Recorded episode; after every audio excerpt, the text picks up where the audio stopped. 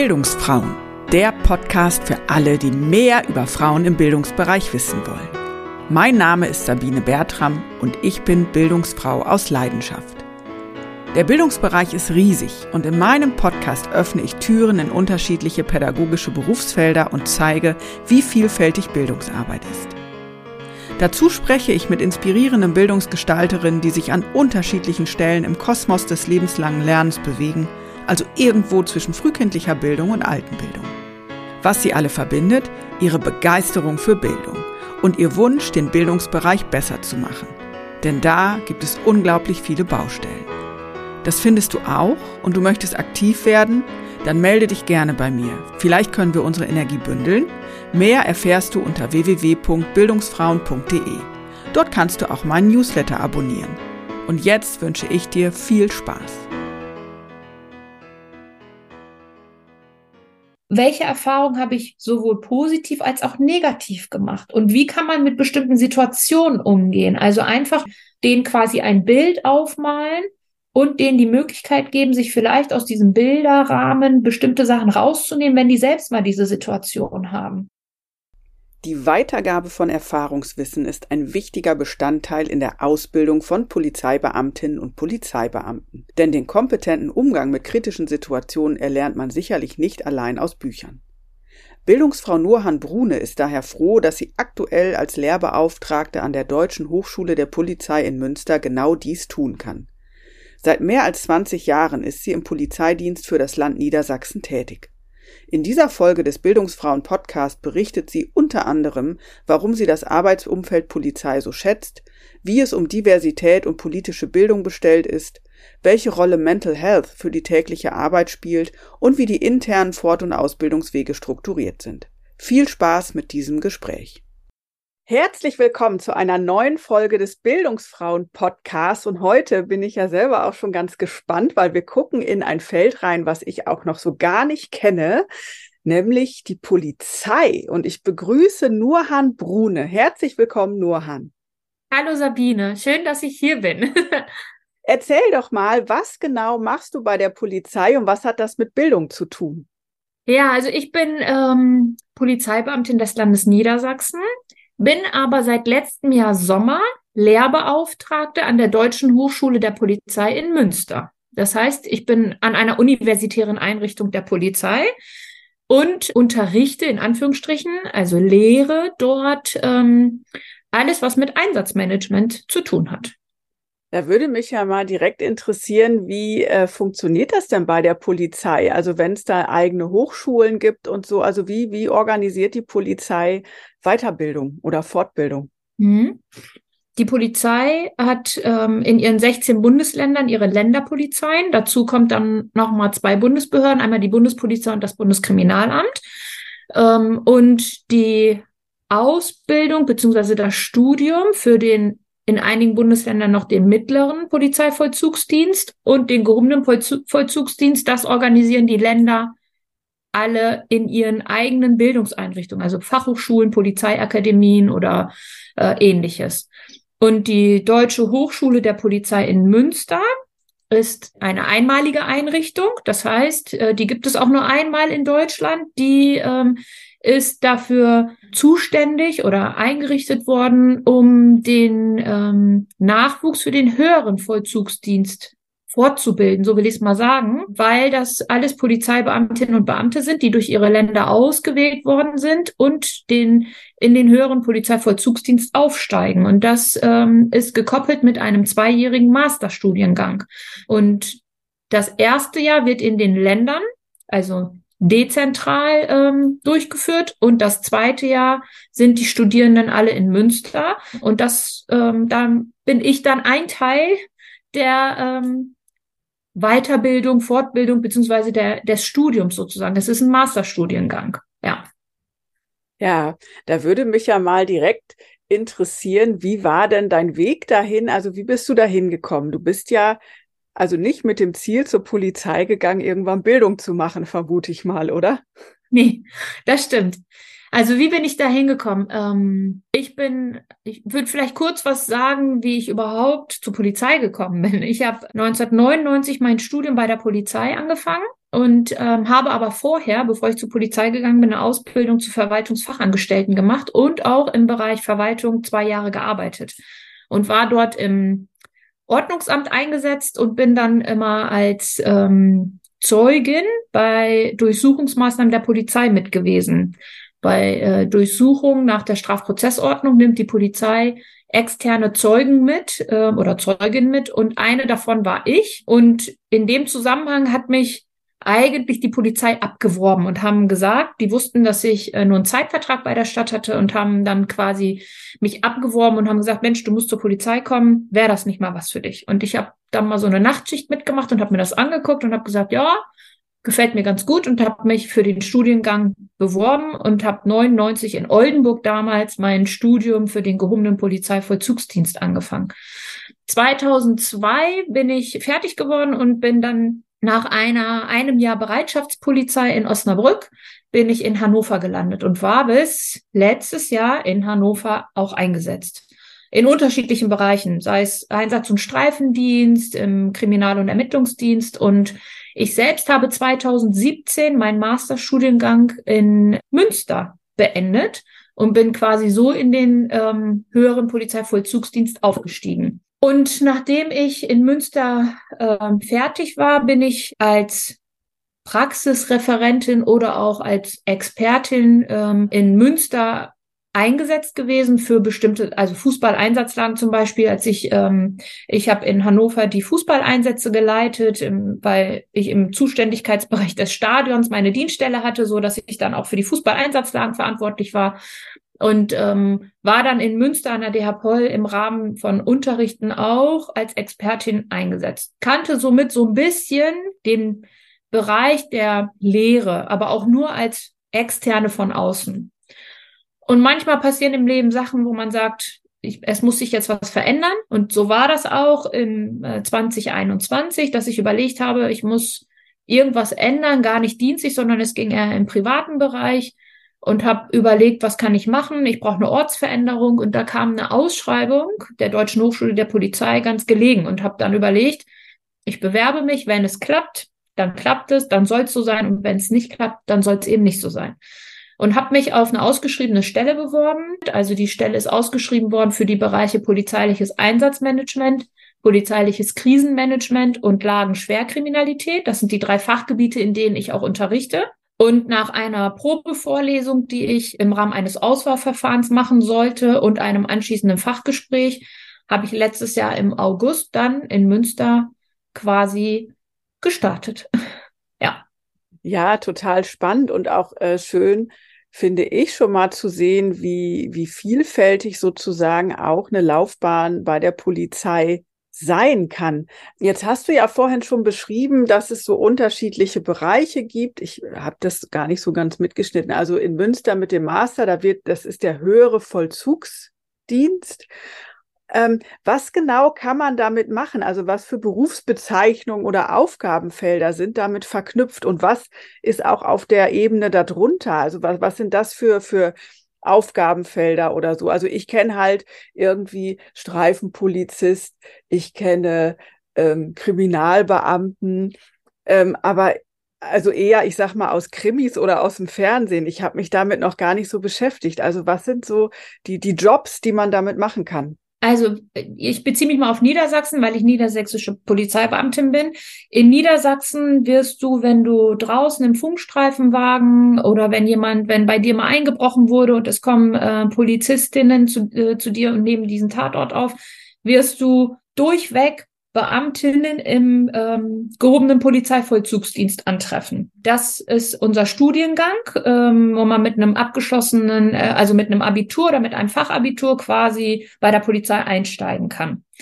Und dann gibt es die Möglichkeit, nach einer gewissen Diensterfahrung und nach einer internen Förderung, ähm, also die Wege intern sind dann, dass man schaut, ist jemand äh, für Führung geeignet und dann gibt es lange Förderwege. Bei mir war der auch sehr lang hat man die Möglichkeit, sich für den Masterstudiengang zu bewerben. Und der Masterstudiengang befähigt dann im Nachgang, wenn man den absolviert hat, also Ziel des Masterstudienganges ist unter anderem das Führen von größeren Polizeidienststellen oder Einheiten oder die Leitung von Einsätzen, also von größeren Einsätzen bei der Polizei, die Wahrnehmung von äh, besonderen Aufgaben in Zentralbehörden der Polizei, also des Bundes oder auch der, der Länder, äh, Ministerium oder ähnliches, Referatsleitung, Teilreferatsleitung oder ähnliches. Oder in Bildungseinrichtungen, Polizeiakademie oder ähnliches. Das heißt, man ist immer noch Polizeivollzugsbeamtin und ähm, hat aber einen größeren Verantwortungsbereich, sei es sachlich, fachlich oder aber auch personell.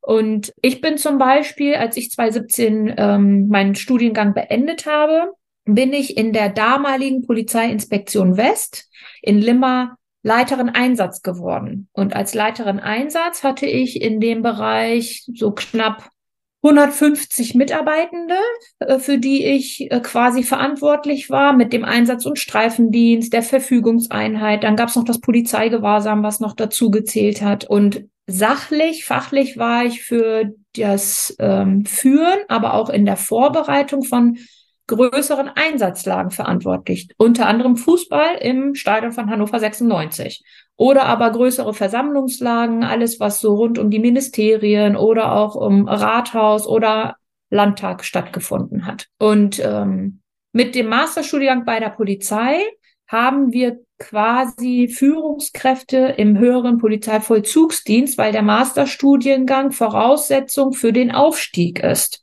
Für den Aufstieg in die nächste Beamtenlaufbahn sozusagen, in die, ähm, in den, offiziell heißt er nicht mehr höherer Polizeivollzugsdienst, sondern Laufbahngruppe 2, zweites Einstiegsamt, aber das ist sehr Beamtendeutsch, deswegen es ist der ehemalige höhere Dienst bei der Polizei.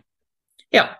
Ja, spannend. Also ich habe mich da halt echt noch gar nicht so mit beschäftigt, weil mich das nie, ich sag mal, so richtig interessiert hatte. Also Polizei wäre für mich kein Feld gewesen. Also zum einen, ich habe damals ähm, einen Mitschüler von mir, der ist zur Polizei gegangen und der war halt sportlich auch extrem fit und so. Also das war meilenweit von, von meiner Fitness entfernt. Also da habe ich immer schon gedacht, naja, das ist so nichts, was mich so reizt, aber auch so dieses Tätigkeitsfeld in Krisen oder Akutsituationen zu agieren. Also das ist was, das war, war für mich irgendwie nie attraktiv. Was hat denn das Feld für dich attraktiv gemacht? Polizei an sich äh, war für mich deswegen attraktiv, weil es ähm, eine Bandbreite von äh, erstmal möglichen Tätigkeitsfeldern hat, wie du vorhin schon gesagt hast, Einsatz- und Streifendienst, dann gibt's die Kriminalpolizei.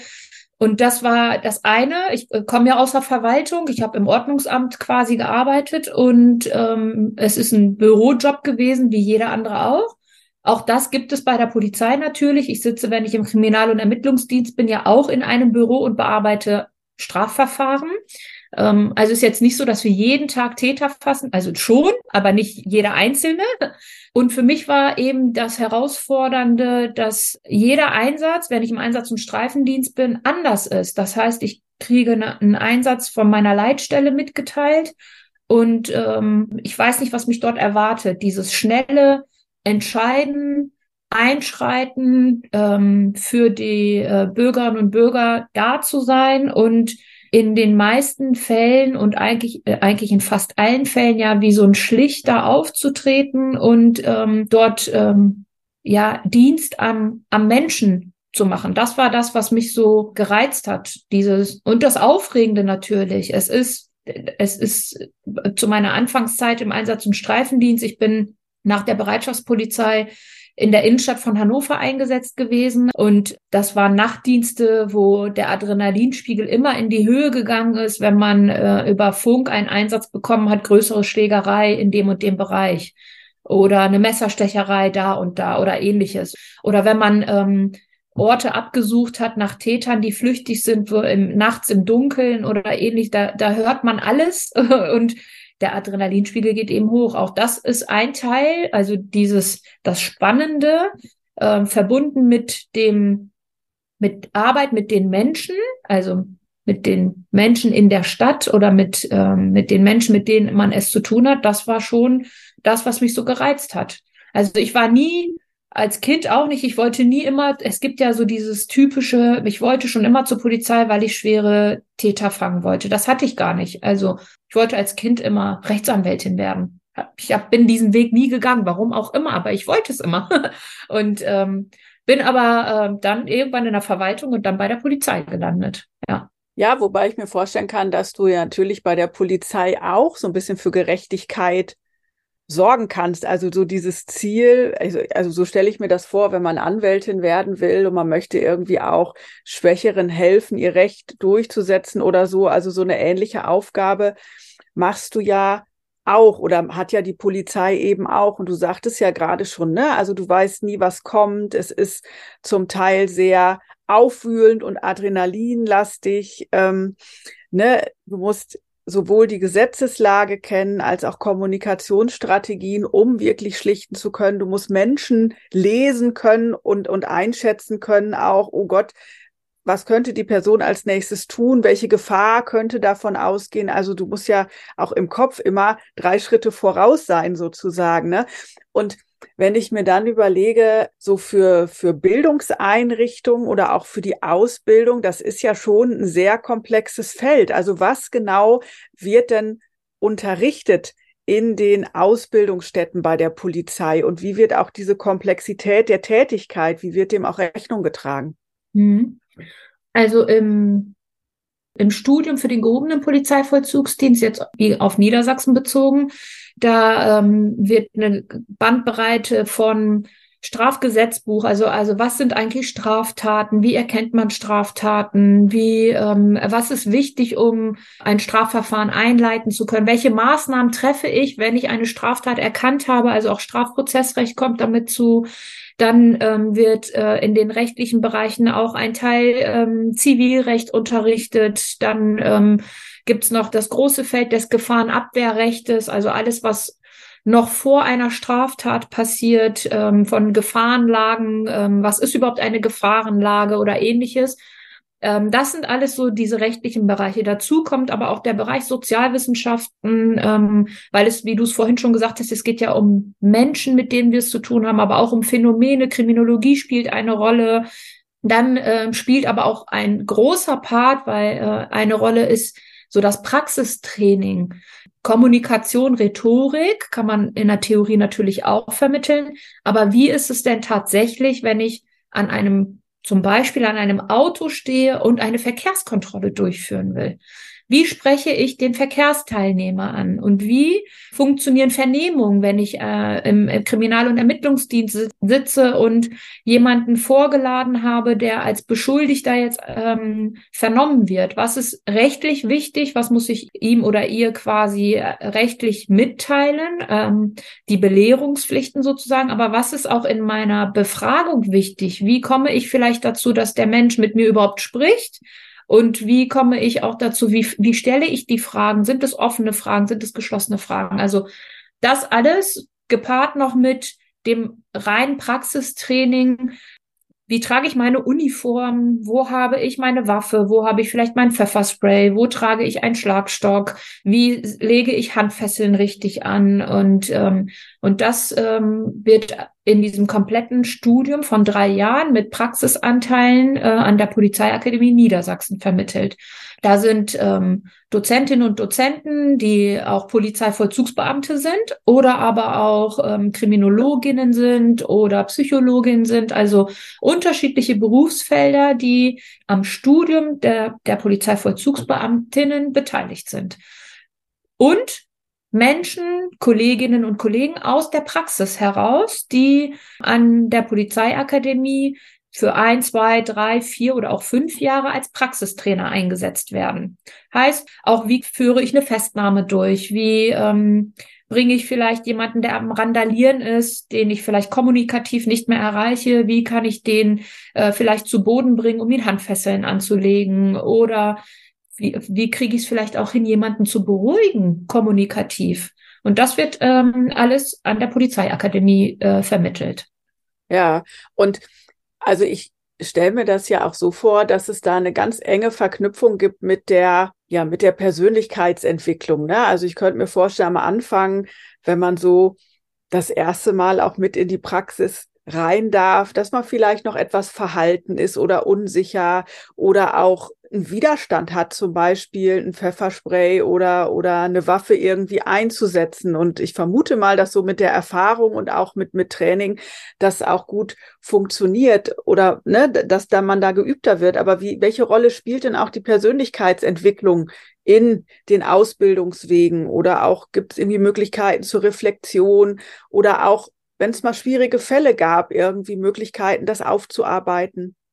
Ja, auf jeden Fall. Also für die Studierenden, wenn die in ihre Praxismonate ähm, in die Dienststellen gehen, ähm, die werden ähm, noch anders betreut.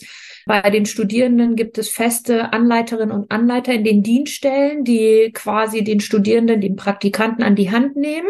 Äh, das sind erfahrene Praxisausbilder und die fahren dann in der Zeit zusammen Streife oder sitzen zusammen im Büro im Kriminal- und Ermittlungsdienst und lernen auch von den älteren Kolleginnen und Kollegen. Ich sage mal, das sind Vorbilder, die ähm, sowohl positiv sein können, aber auch negativ in Anführungsstrichen, indem vielleicht der Studierende sagt, okay, so hat's mein Anleiter gemacht, ich würde es aber auch anders machen und das ist ja auch vollkommen in Ordnung. Ich muss mir nicht immer alles abgucken von den Anleiterinnen und Anleitern. Und dann gibt's immer die Möglichkeit der Praxisreflexion. Ähm, das heißt, nicht nur für Studierende, sondern auch im Alltäglichen haben wir belastende Einsatzlagen, Widerstandsdelikte, wo vielleicht Kolleginnen und Kollegen auch verletzt worden sind oder aber größere Einsatzlagen, ähm, auch wenn ich nicht verletzt worden bin, die aber sehr komplex waren, vielleicht auch gewalttätig verlaufen sind, gibt es immer eine Einsatznachbereitung, die durchgeführt werden sollte. Und ähm, die Führungskraft in der jeweiligen Schicht oder in der Dienststelle würde das dann quasi für so eine Art Reflexion nutzen und mit den Kolleginnen und Kollegen darüber sprechen. Weil auch wenn wir ein Studium absolviert haben und in Teilen ja auch lange Diensterfahrung haben, also unterschiedlich jemand, der gerade vielleicht ein halbes Jahr fertig ist und einer, der vielleicht schon seit 15 Jahren fertig ist, es geht ja nicht immer spurlos an uns vorbei. Und ähm, selbst Verkehrsunfälle, die für uns wirklich Routine sind, lösen bei den Menschen vielleicht auch unterschiedliche Bilder aus. Und ähm, deswegen ist es wichtig, gerade als Führungskraft bei der Polizei, die Mitarbeitenden auch gut lesen zu können. Also nicht nur die, die Bürgerinnen und Bürger, mit denen wir es zu tun haben, sondern auch gerade unsere Mitarbeitenden zu kennen und vielleicht auch schon zu sehen, okay, irgendwas passt mit dem oder derjenigen gerade nicht. Vielleicht ähm, gab es eine Situation, die für jeden anderen banal war, aber für diese Person vielleicht gar nicht so banal war. Also das gibt's schon und wir sind, wir stellen unsere Führungskräfte auch so auf, dass sie dieses Feeling für ihre Mitarbeitenden haben sollten und ähm, die Gespräche auch suchen. Also Reflexionszeiten in bestimmten Bereichen gibt Supervision, was angeboten wird. Wir haben eine regionale Beratungsstellen in, in Niedersachsen in jeder Behörde, die ähm, man ansprechen kann, wenn es um belastende Situationen geht, wo ich mich auch vertraulich an die wenden kann und vielleicht über Bereiche sprechen kann. Meistens sind es ja vielleicht auch Trigger, die auch mit meinem Privatleben zu tun haben, so dass ich die Möglichkeit habe, mich beraten zu lassen, um auch funktionsfähig zu bleiben und auch arbeitsfähig zu bleiben. Hm. Würdest du sagen, dass es denn dann auch so eine Kultur gibt, über, äh, ich sag mal, Mental Health Probleme zu sprechen oder wenn es so belastende Situationen gibt oder gibt es da doch eher so eine, ja, so eine Deckelung, so ein, so ein Widerstand, dass man da nicht so drüber spricht? Ich würde sagen, wir haben mittlerweile eine Kultur, dass man darüber spricht. Ich glaube, früher war das nicht so. Ähm, ich habe, ähm, wie gesagt, 99 angefangen und zu dem Zeitpunkt in meinem Praktikum war es schon so, ich habe eine Situation gehabt als Praktikantin, da gab es eine Schießerei und ich war als eine der ersten Fahrzeuge vor Ort, da ähm, waren zwei getötete Frauen und die Zeugin, ähm, die vor Ort war und uns gerufen hat, ähm, ist mir quasi meine Arme gelaufen. Die hatte überall Blut und ähm, war so froh, dass sie die Polizei gesehen hat und ist mir in meine Arme gelaufen. Ich war total überrumpelt ähm, als junge Polizistin, äh, gerade noch im Praktikum, ähm, und habe mich um diese Frau gekümmert. Und im Nachgang brauchte ich gar nicht in Richtung meiner Vorgesetzten irgendwie formulieren, dass ich Gesprächsbedarf habe, sondern das war wie so ein Automatismus, die ähm, haben gefragt, wie es mir geht, ähm, ob äh, äh, auch am nächsten Tag, ob wie ich geschlafen habe. Die haben geschaut, dass ich nicht alleine nach Hause fahre. also schon sehr drauf geachtet, was macht das eigentlich mit mir, wenn ich als Praktikantin in so einer Dienststelle bin. Und ähm, ich würde tatsächlich sagen, dass unsere Kultur schon so ist, dass man offen sagen kann, mir geht's gerade nicht gut oder mich hat dieser Einsatz belastet oder ich brauche mal gerade fünf Minuten, um darüber nachzudenken und das einfach nochmal zu reflektieren. Ich glaube nicht, dass es gedeckelt wird, liegt aber, glaube ich, auch daran, dass unsere Führungskräfte mittlerweile es geht nicht mehr darum, der starke Polizist oder die starke Polizistin zu sein und das raushängen zu lassen, sondern es geht tatsächlich darum, äh, Empathie zu zeigen und empathisch zu sein und ähm, die Kolleginnen und Kollegen oder die Mitarbeitenden gesund zu erhalten. Wir haben Gesundheitsmanagement in der Polizei schon seit ganz vielen Jahren und gerade in unserem Job, das wird bei der Feuerwehr nicht anders sein oder auch so in Krankenhäusern, also und in der Polizei insbesondere, wir haben eben nicht immer nur mit schönen Sachen zu tun, sondern eigentlich ist die Masse, mit dem wir zu tun haben, nicht schön. Gerade für die Menschen, die es betrifft, ähm, auch wenn ich am Tag fünf Unfälle aufnehme, ist bei jedem Unfall der Unfall für diese Person vermutlich der erste, den die haben. Oder auch so Ausnahmesituationen wie Opfer von Straftaten zu werden oder aber in äh, Streitigkeiten verwickelt zu sein, gerade wenn Alkohol auch noch eine Rolle spielt. Das sind alles Situationen, wo Emotionen eine ganz große Rolle spielen. Und ähm, wir als Polizei kommen dann oft und sind manchmal auch vielleicht die Spielverderber in Anführungsstrichen, äh, weil wir einfach dazwischen gehen und versuchen, die Lage zu beruhigen und auch irgendwie so eine ähm, Eskalation zu vermeiden.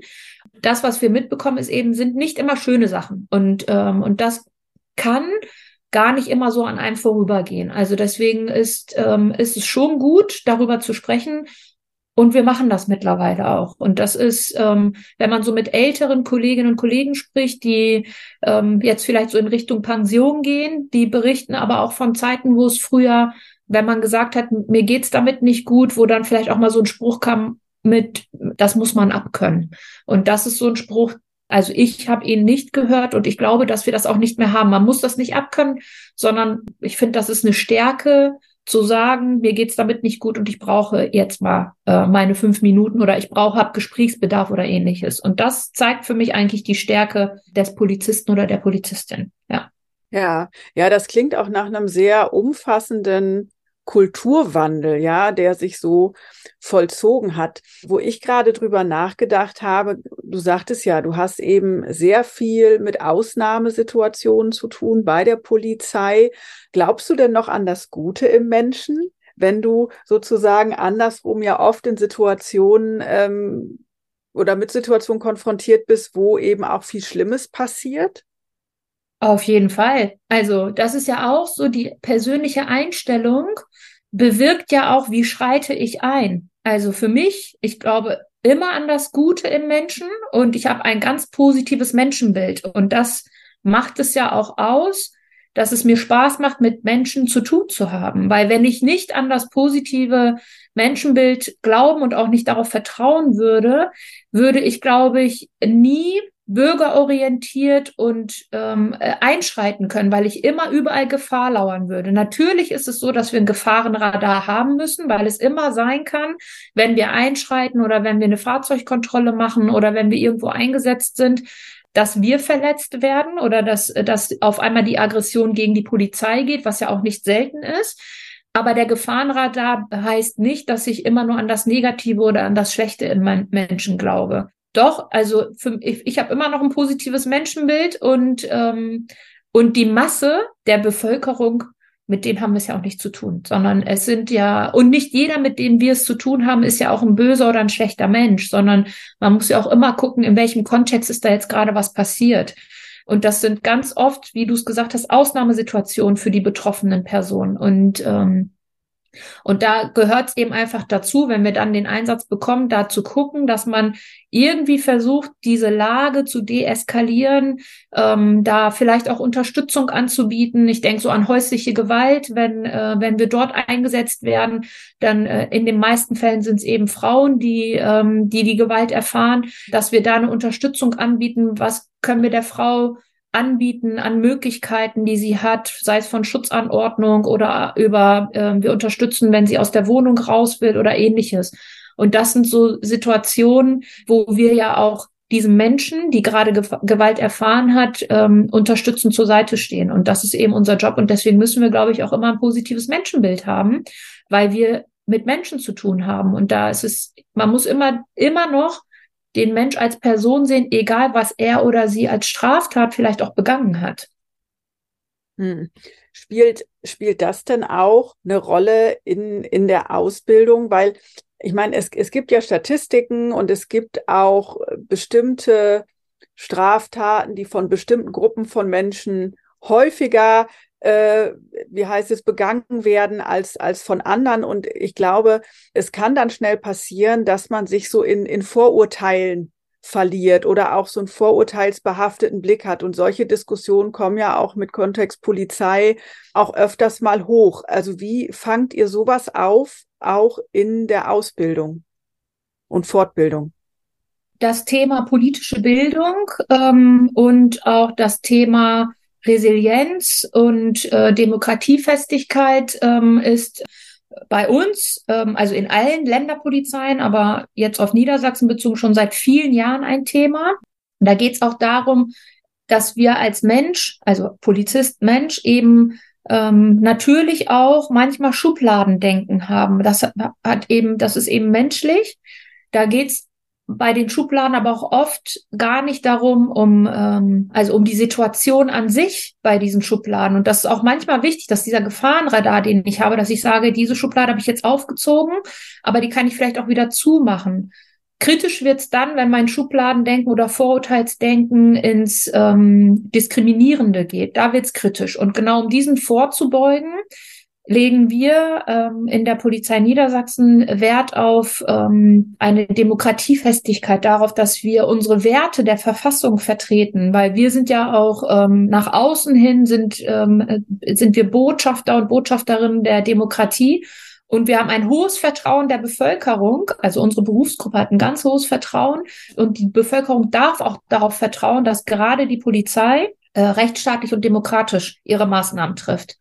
Und wir haben in Niedersachsen seit, ich glaube, 2019 ein Bildungsprojekt ähm, Polizeischutz für die Demokratie. Und dieses Bildungsprojekt ist durch den damaligen Innenminister ins Leben gerufen worden. Der Direktor der Polizeiakademie äh, Niedersachsen ähm, verantwortet dieses Projekt. Und da geht es um Demokratiepatinnen und Paten. Das sind Polizeivollzugsbeamtinnen und Beamte, die in den Dienststellen auch sind, ähm, die ähm, quasi als Ansprechpartner zur Verfügung stehen, ähm, nach innen und auch nach außen und einfach entweder Gespräche führen oder auch vielleicht über, ähm, also Netzwerke nach außen hin haben äh, und ähm, es eher darum geht, dass wir signalisieren und auch immer wieder darüber sprechen, also positiv behaftet, dass wir eine demokratische Polizei sind und auch für diese Werte einstehen und so Gedankengut, die eher ins Rechtspopulistische gehen oder aber ins äh, rassistische, diskriminierende gehen, bei uns nicht verloren haben und ähm, Kolleginnen und Kollegen frühzeitig quasi immer wieder auf die Werte hingewiesen werden in Gesprächen oder aber auch in Fortbildung. Das sind äh, Fortbildungsveranstaltungen und Zeit, um sich selbst zu reflektieren. Also es ist ja auch so eine Art Selbstreflexion. Warum bin ich zur Polizei gegangen? Jeder hat ja irgendwann mal diesen Schritt gewagt, zur Polizei zu gehen. Und da gibt's ja, das ist ja eine Berufung. Es, es gibt ja sowas Sinnstiftendes. Warum mache ich das? Äh, weil ich den Menschen helfen will. Das ist ja auch so, so, äh, weil ich aber auch für unser Grundgesetz eintreten will und auch unsere Werte verteidigen möchte und auch dafür einstehen möchte. Und das, ähm, glaube ich, muss immer wieder positiv belegt werden und darüber gesprochen werden, damit äh, die Kolleginnen und Kollegen auch irgendwie nicht abdriften, so will ich es mal platt sagen. Ähm, natürlich haben wir das auch. Ich meine, wenn man mal so guckt, gerade so zur Corona-Zeit, haben wir ja auch die Erfahrung gemacht, dass es Kollegen gibt, die ähm, in dem Bereich eher in Richtung Verschwörungstheoretiker oder aber auch in Richtung Reichsbürger abgewandert sind. Und genau das wollen wir eben nicht, sondern die Bürger und Bürger müssen darauf vertrauen, dass der Polizist oder die Polizistin ein demokratisches Grundverständnis hat und auch für diese Werte eintritt. Und dieses Projekt ist nur eins, also das ist jetzt nicht das Allerheilmittel, sondern das ist ein Projekt, wo wir auch intern quasi signalisieren, das ist uns wichtig und Raum dafür gegeben wird, sich auch mit diesen Thematiken zu beschäftigen, sei es Fortbildungsveranstaltungen zu Hate Speech oder aber Rassismus oder Racial Profiling oder ähnliches daran auch teilnehmen zu können. Also auch Raum zu geben, auch Kolleginnen und Kollegen, was habe ich vielleicht für Erfahrungen damit gemacht? Ähm, ähm, habe ich vielleicht auch Erfahrungen gemacht, wo ich selbst diskriminiert worden bin oder ähnliches. Und ähm, ja, andere Länder haben das auch. In äh, Nordrhein-Westfalen, das kann man auch ähm, online abrufen. Für jedermann gibt es ähm, eine Homepage, Haltung macht Sinn.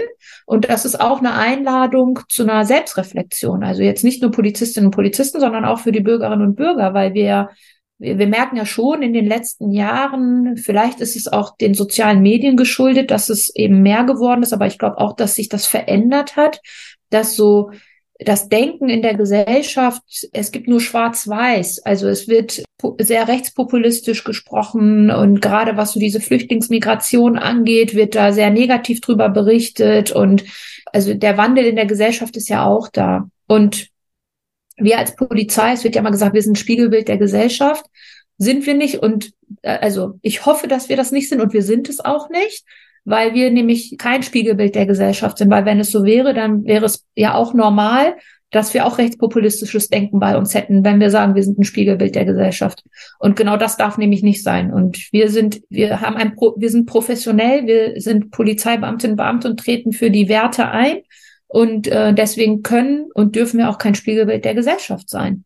Und es ist Aufgabe, dazu, äh, da kommt wieder die Rolle der Führungskraft. Ähm, es ist Aufgabe einer jeder Führungskraft, ähm, gerade was so die Sprache angeht, auch untereinander. Manchmal kann die Sprache auch sehr rau sein, wenn man in Einheiten ist, äh, wo man vielleicht auch viel Gewalterfahrung äh, macht.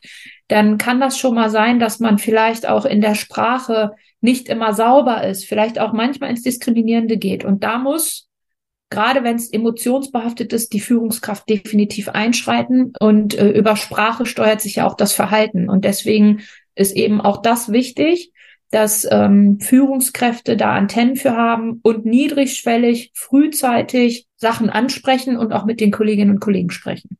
Ja, jetzt hast du gerade benannt Spiegelbild der Gesellschaft. Und was die politische Ausrichtung angeht, stimme ich dir zu. Also da sollte die äh, Polizei nicht Spiegelbild der Gesellschaft sein. Was aber Diversität angeht, finde ich eben schon. Also du sitzt mir ja jetzt digital gegenüber, du bist eine Frau und vom Namen her hatte ich jetzt die Idee, dass es in deiner Familie an irgendeiner Stelle eine Migrationsgeschichte gibt.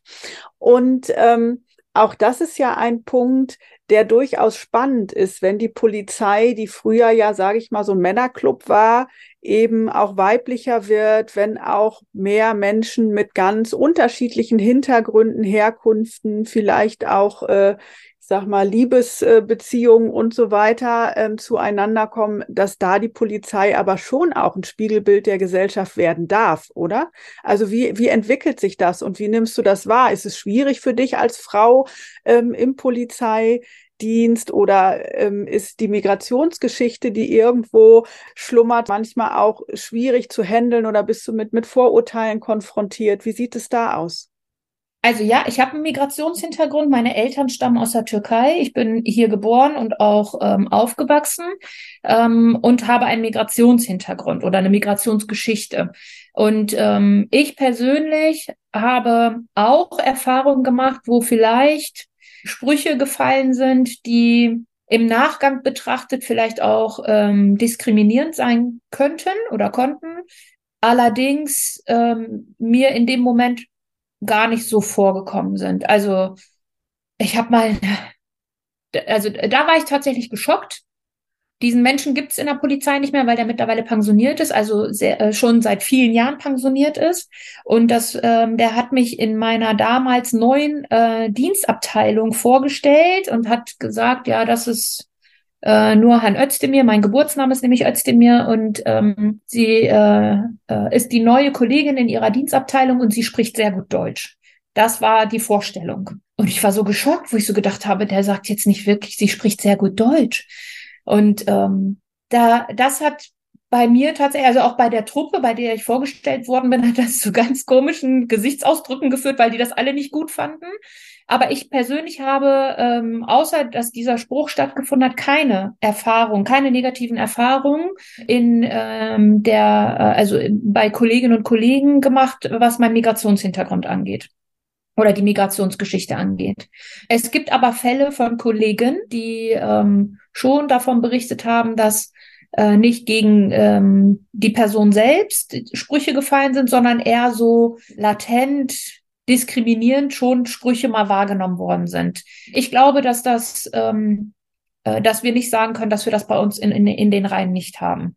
Aber die Polizei Niedersachsen hat schon sehr früh angefangen, ähm, die Diversität in der Polizei quasi auch, ähm, also dass man Diversität leben muss, weil mehr Diversität uns als Polizei ja auch gerade im Umgang mit Minderheiten sensibler macht. Also äh, nicht nur Männer, nicht nur Deutsch, ähm, sondern auch Frauen, auch Migrationsgeschichte, auch andere, ähm, also kulturelle Hintergründe, ähm, die, äh, die man mit reinnehmen kann, andere Berufe, andere Professionen, weil das gehört ja auch mit zur Diversität und zur Vielfalt.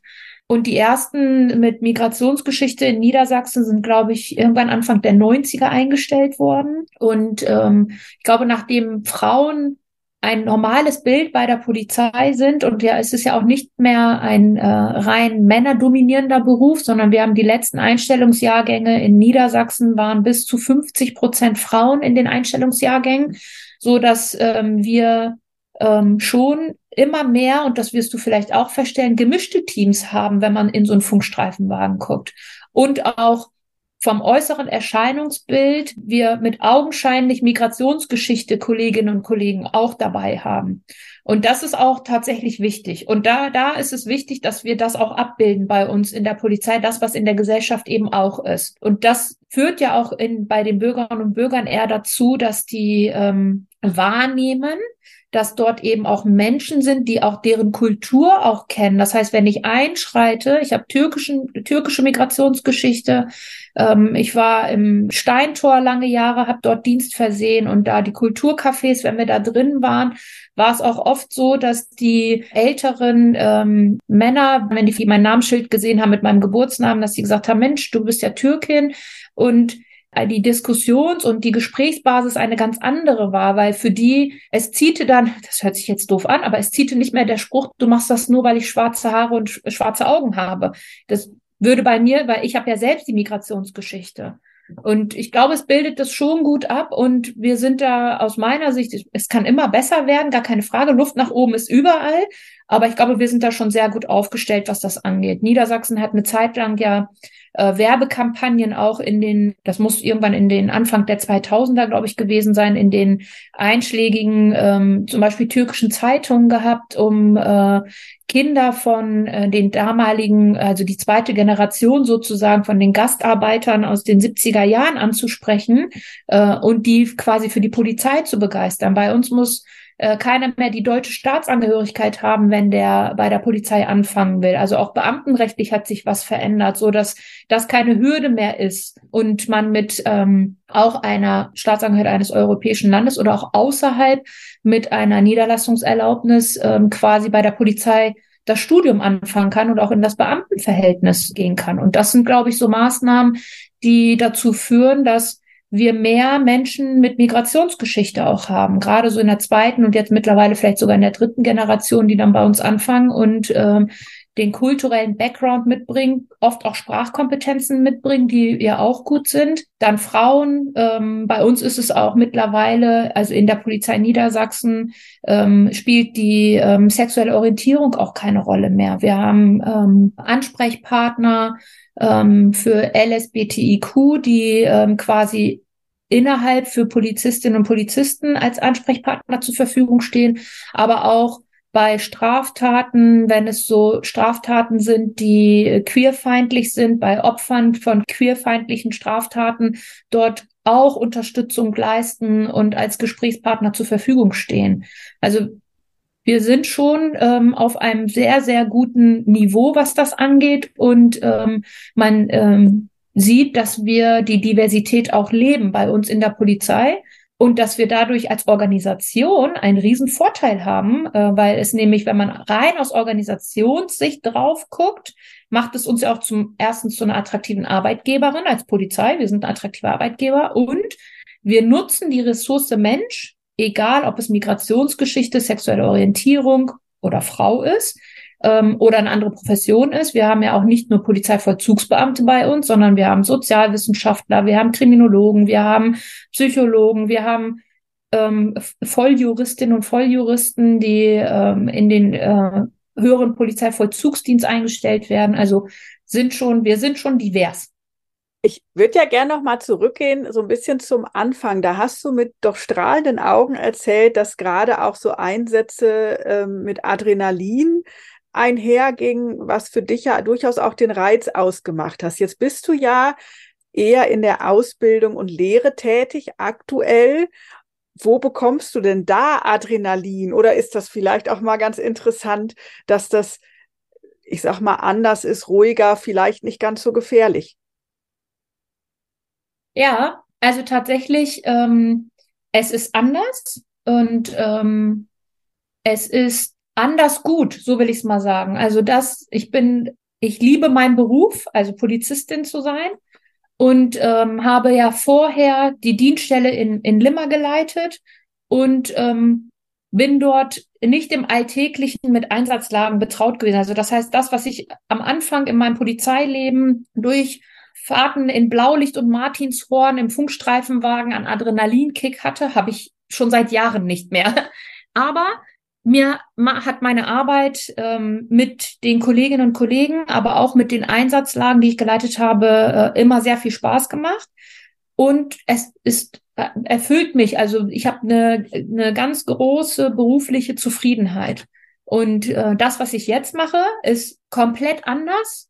Ähm, ich habe nur intern mit Kolleginnen und Kollegen zu tun. Also Einsatzlagen kann ich, wenn ich das möchte, kann ich Einsatzbeobachtung machen und mir das mal angucken, aber tatsächlich aus Sicht einer Lehrenden dann, um was mitzunehmen.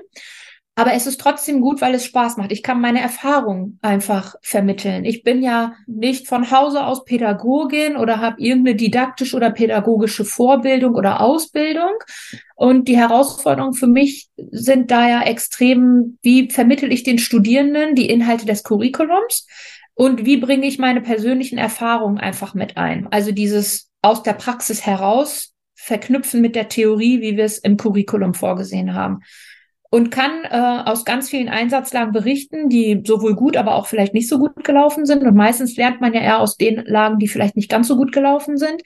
Und auch ich habe ja meine Anfangszeiten gehabt, wo ich ähm, extreme, äh, also wo ich einer extremen Herausforderung gegenüberstand. Mein erster Fußballeinsatz kann ich mich dran erinnern, da war ich total aufgeregt, weil ich nicht, weil alle natürlich mich angucken, ich leite diesen Einsatz und wusste aber gar nicht, was sage ich jetzt und wie sage ich das jetzt und nehmen die mich überhaupt alle voll und nehmen die mich auch alle ernst. Und ich habe ein ganz tolles Team gehabt, die mich super unterstützt haben und ich bin immer wieder da reingekommen. Und das ist auch das, was ich weitergebe. Also was ich an die Studierenden in Münster gebe, ist die Erfahrung, die ich gemacht habe und gar nicht, um denen zu sagen, macht es genau so, sondern um denen einfach aufzuzeigen, wie kann es laufen und welche Erfahrungen habe ich sowohl positiv als auch negativ gemacht und wie kann man mit bestimmten Situationen umgehen? Also einfach nur ein, den quasi ein Bild aufmalen und denen die Möglichkeit geben, sich vielleicht aus diesem Bilderrahmen bestimmte Sachen rauszunehmen, wenn die selbst mal diese Situation haben. Oder einfach daran zurückzudenken mit Mensch, da hat Nuri mal was berichtet, sie ist so und so vorgegangen. Ich probiere das vielleicht auch mal aus, mal was ganz neue Wege zu gehen und nicht immer nur in diesem Rahmen zu bleiben, haben wir schon immer so gemacht. Und das ist tatsächlich das, was, ähm, was mir Spaß macht. Und das ist für mich natürlich eine andere Herausforderung, weil ich muss äh, mich in, in die theoretischen Themen nochmal einarbeiten. Ich muss mich in bestimmte Lagen einarbeiten, mit denen ich bislang noch nichts zu tun hatte. Ich habe im Bereich Lagen Schwerkriminalität geht es auch um Vermittlung von Einsatzkonzeption oder theoretischen Inhalten zu Lagen wie Geiselnahmen, Anschläge, Amoktaten. Das sind zum Glück Lagen, mit denen ich bislang noch nichts zu tun hatte. Und zum Glück sind es ja auch Lagen, die echt selten vorkommen. Aber wir als Polizei müssen ja trotzdem darauf vorbereitet sein. Und wenn ich das in der Theorie vermitteln möchte, muss ich mich natürlich auch selbst da einarbeiten und auch einlesen. Und das ist auch eine Herausforderung. Also es ist schon für mich Adrenalinkick ist es nicht. Es ist anders positiv und ich habe trotzdem eine Zufriedenheit, weil es mir einfach Spaß macht, weil es auch für mich eine Weiterentwicklung ist. Ich nehme für mich sehr viel mit. Also ich lerne selbst ganz viel, auch von Kolleginnen und Kollegen. Und es ist das Netzwerk, was ich in Münster habe, weil es bundesweit ist. Da sind die Kolleginnen und Kollegen aus ganz Deutschland. Und jedes Bundesland hat eine andere Vorgehensweise in bestimmten Situationen. Und da kann man natürlich auch was mitnehmen und gucken, warum sollen wir uns selbst was überlegen, wenn doch in anderen Bundesländern es vielleicht schon gibt und man es positiv auch für sich selbst übernehmen könnte. Ja. Und äh, es ist bei mir nur zeitlich befristet. Das ist eine Abordnungsstelle. Also ich bin da jetzt nicht bis zu meiner Pensionierung. Ich glaube, dafür bin ich auch nicht Polizistin geworden, um für eine ganze lange Zeit dann in den Bildungsbereich zu gehen und ähm, nach, einer, nach einer Abordnungszeit dann wieder zurück in die Praxis zurückzugehen. So nehme ich auch was für die Praxis mit aus dem theoretischen Bereich und ähm, aus, aus einem universitären Bereich. Wie viele Studierende habt ihr denn da aktuell? Also wenn du sagst, es kommt bundesweit zusammen und man kommt da auch, also muss sich sozusagen so ein bisschen dahin arbeiten und braucht auch eine Empfehlung oder die Unterstützung, dass jemand einem das zutraut, dass man eben auch in diesen höheren Dienst äh, reingehen darf. Wie viele Studierende habt ihr denn da so jedes Jahr? Also wir haben jetzt im Ende September den letzten Jahrgang quasi verabschiedet. Die sind jetzt in ihre Dienststellen gegangen, in ihre Länder und in ihre Dienststellen. Und da waren es knapp 270 Studierende. Also das ist, das ist schon viel. Ich bin ja 2017 fertig geworden und äh, mein Jahrgang waren knapp 200. Und ähm, aber auch der demografische Wandel, wie in jedem anderen Beruf aus, ist bei uns ja auch. Das heißt jetzt die Pensionierungswellen und deswegen haben wir eine erhöhte Anzahl an Masterstudierenden, damit eben auch die Pensionierung im höheren Dienst dann auch irgendwann mal so ausgeglichen werden, dass wir den Nachwuchs generieren. Das ist nicht einfach, also gerade was ähm, Nachwuchsgewinnung für den höheren Dienst angeht, ist nicht so, dass sich alle drum reißen, das zu tun, weil es natürlich mit einem zweijährigen Studium verbunden ist. Und zu diesem zweijährigen Studium, bis man zugelassen wird, gehört eine Förderphase dazu, wo eine erhebliche Flexibilität abverlangt wird, aber auch Mobilität. Hannover ist jetzt nicht das klassische Beispiel, weil in Hannover viele unterschiedliche Polizeibehörden in der Landeshauptstadt sind.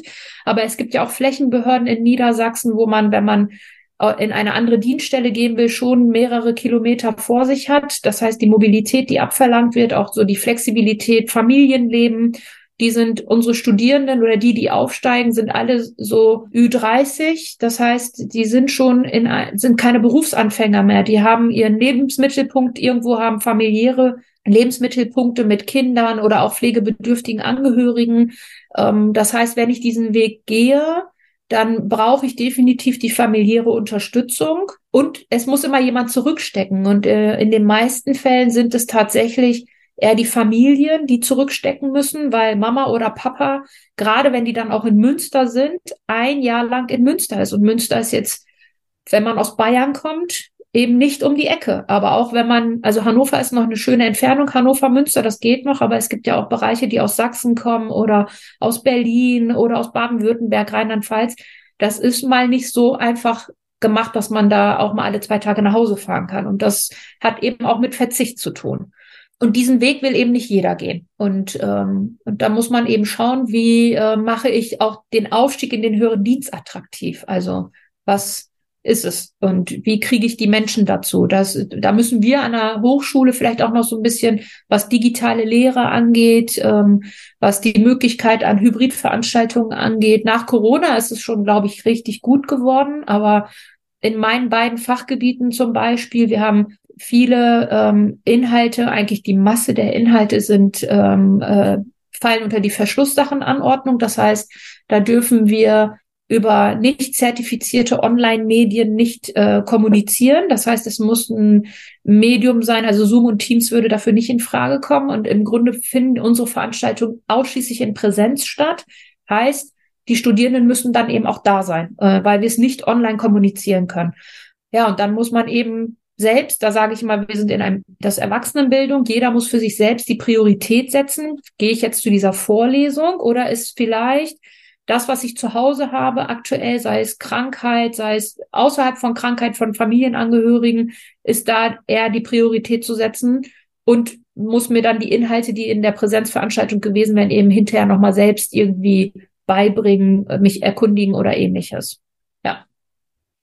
Ja. Jetzt hast du ja schon äh, ganz viel an Berufserfahrung bei der Polizei, hast selber auch dich viel weitergebildet in dem Kontext, bildest jetzt auch aus. Wenn du so auf äh, Bildung im Kontext Polizei guckst, was läuft gut, was darf auch noch besser werden? Also neben der Digitalisierung zum Beispiel. also was aus meiner Sicht richtig gut läuft, ist die ähm, also jetzt auf die Hochschule der Polizei auf Münster bezogen, äh, die diese Verquickung zwischen ähm, Theorie und Praxis. Also ich, sonst wäre ich auch nicht in Münster, wenn man nicht diesen Praxisanteil, wenn man dem nicht auch noch einen, einen hohen Stellenwert beimessen würde. Ähm, na klar, es ist ein Masterstudiengang und da müssen bestimmte Sachen, die im Curriculum auch sind, äh, vermittelt werden. Aber äh, Polizei ist eben auch ein Erfahrungsberuf und deswegen äh, darf das, was äh, in der Praxis passiert, eben äh, nicht nur in der Praxis bleiben, sondern gehört für mich auch in einen Masterstudiengang mit dazu. Und das finde ich läuft richtig gut. Ich glaube, da können wir auch noch besser werden, indem man noch mehr das verquickt, also mehr in diesen Austausch, mehr praxisorientiertes äh, Handeln. Wir machen schon richtig viel, aber ich glaube, Luft nach oben ist immer.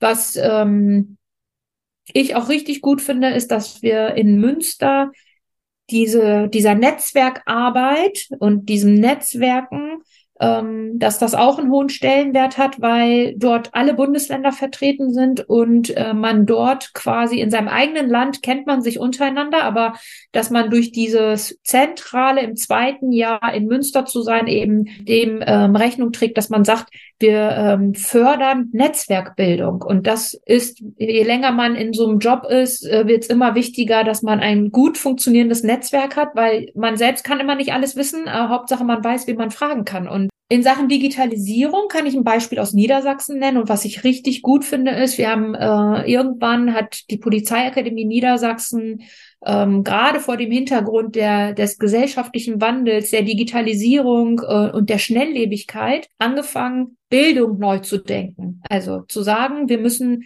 andere Wege gehen. Dieses, die Fortbildung und auch die Ausbildung immer in Präsenz. Und wir haben drei Bildungseinrichtungen in, äh, in Niedersachsen, einmal in Nienburg, einmal in Hannover-Schmünden und einmal in Lüchow. Wenn ähm, Fortbildung der Polizeiakademie stattfinden, findet das an einem dieser drei Standorte oder auch in Hannover gibt es noch einen Teil, äh, findet das dort statt. Aber warum müssen die eigentlich alle für eine Woche zum Beispiel nach Lüchow fahren? Gibt es vielleicht auch Inhalte, die ich mir dann, wenn es mir gerade passt, also anlernen kann oder durchlesen kann?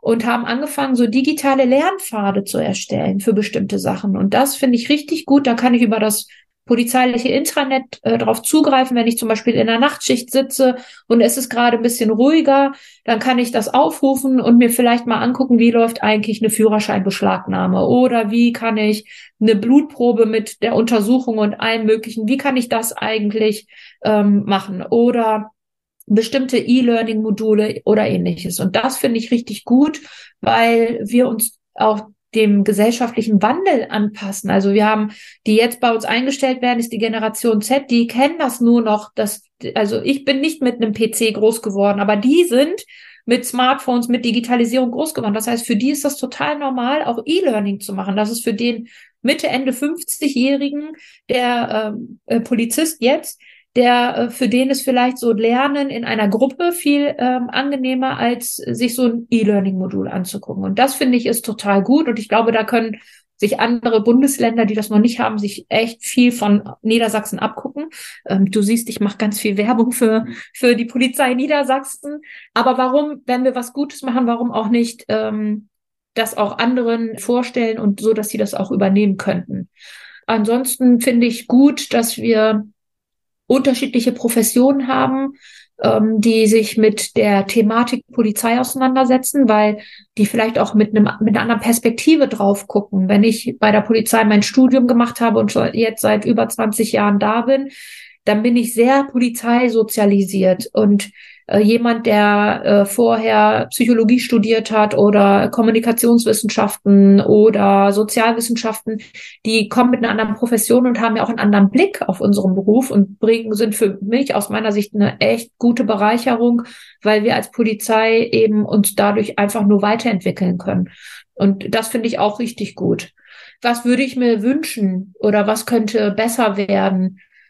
Du siehst, mir fällt gar nicht ad hoc so viel ein, was besser werden könnte. Ich finde es schon tatsächlich gut. Ich glaube, was ich, also was ich mir wünschen würde, wäre für Führungskräfte, weil ich das selbst miterlebe, dass gerade Führungskräfte oft sagen, dass denen diese zeitliche Ressource fehlt, um für sich selbst was zu tun, also sich selbst fortzubilden oder weiterzubilden. Und ich glaube, dass wir als Organisation mehr darauf gucken sollten, Führungskräften erstmal für ihre Führungstätigkeit, aber auch für sich selbst bisschen mehr Zeit einräumen kann, weil Priorität hat natürlich unser Kernauftrag der Polizei, das heißt das, was wir äh, für die Bürgerinnen und Bürger in unserer Stadt leisten.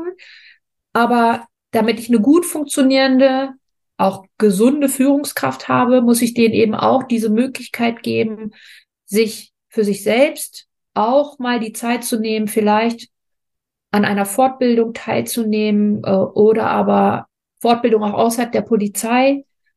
Das äh, erfolgt, gar keine Frage. Aber es ist immer mit dem verbunden, passt meine zeitliche Ressource mit meinem normalen Dienstlichen, was ich in der Woche eigentlich ableisten muss, also mit meiner normalen Arbeitszeit. Ähm, und einiges wird eben in der Freizeit gemacht. Und ich glaube, dass ähm, wir da ein bisschen besser werden könnten, was so das Zeitmanagement und das zur Verfügung stellen von Ressourcen angeht. Da können wir, glaube ich, noch besser werden.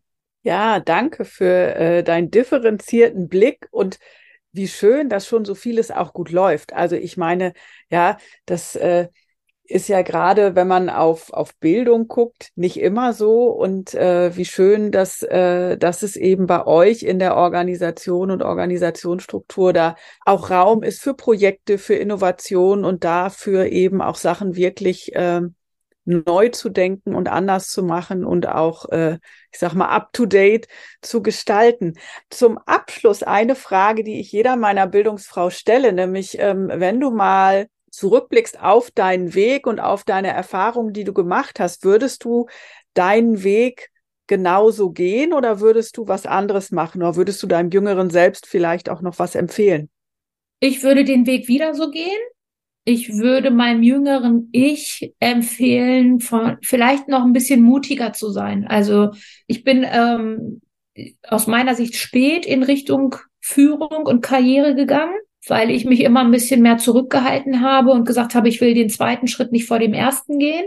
Und jetzt im Nachgang betrachtet, vielleicht ist es auch einfach im Nachgang betrachtet, das einfach zu sagen, aber ich glaube, ich wäre wäre mutiger und hätte viel eher vielleicht auch formuliert, ich möchte. Das habe ich nämlich nicht, sondern ich habe einfach abgewartet und habe das Glück gehabt, so will ich es auch sagen, Vorgesetzte zu haben, die auch wenn ich nicht gesagt habe, ich möchte mich in so eine Richtung geschoben haben und äh, und mich unterstützt haben. Das braucht man, glaube ich, auch. Aber nichtsdestotrotz würde ich den Weg genauso gehen. Ich habe ganz viel gelernt in meiner Zeit als ähm, Sachbearbeiterin im Einsatz- und Streifendienst. Ähm, das war die schönste Zeit in meiner Polizei tatsächlich, weil ähm, es ein super Teamgefüge war und äh, man sich auf die Kolleginnen und Kollegen immer verlassen konnte und ich für mich ganz viel mitgenommen habe. Also auch was meine persönliche Weiterentwicklung angeht, ähm, Kommunikation, wie deeskaliere ich? Und ich glaube, ich würde den Weg deswegen wieder so gehen. Vielleicht würde ich den äh, den Sidestep mit der Verwaltung vorher nicht unbedingt machen, weil äh, aber es war auch eine Erfahrung und ich habe ganz tolle Freundschaften noch von damals ähm, aus äh, meiner Zeit als äh, als ich bei der Stadt gearbeitet habe und ähm, Nee, ich glaube, ich würde den Weg genauso gehen. Ich würde es wieder so machen. ah, was für ein schönes Schlusswort. Vielen lieben Dank, Nurhan, für diesen sehr umfassenden Einblick und äh, ich konnte wirklich einige Fragen stellen zu Themen, die mich schon schon länger auch interessiert haben und ich danke dir sehr für deine Offenheit und deine Zeit. Sehr gerne. Mit das Schönste an meinem Podcast ist ja, dass ich Einblicke in Bildungsbereiche bekomme, die mir eigentlich eher fremd sind. Und mit Bildung in der Polizei hatte ich mich im Vorfeld tatsächlich noch nie beschäftigt. Umso mehr hat es mich gefreut, dass Bildungsfrau Nurhan Brune so differenzierte Einblicke gegeben hat in ihre Arbeit und auch in die Organisation Polizei. Was hat dich besonders inspiriert? Schreib mir gerne an mail@bildungsfrauen.de. Und wieder gab es spannende weibliche Einblicke in den Bildungsbereich. Du willst mehr? Weitere Folgen findest du auf www.bildungsfrauen.de und natürlich überall, wo es Podcasts gibt. Dort kannst du auch gerne ein Like dalassen. Du willst nichts verpassen? Dann folge mir auf Instagram oder LinkedIn. Und ich freue mich auch, wenn du mir einen digitalen Kaffee spendierst für diese Folge. Die Links findest du in den Show Notes.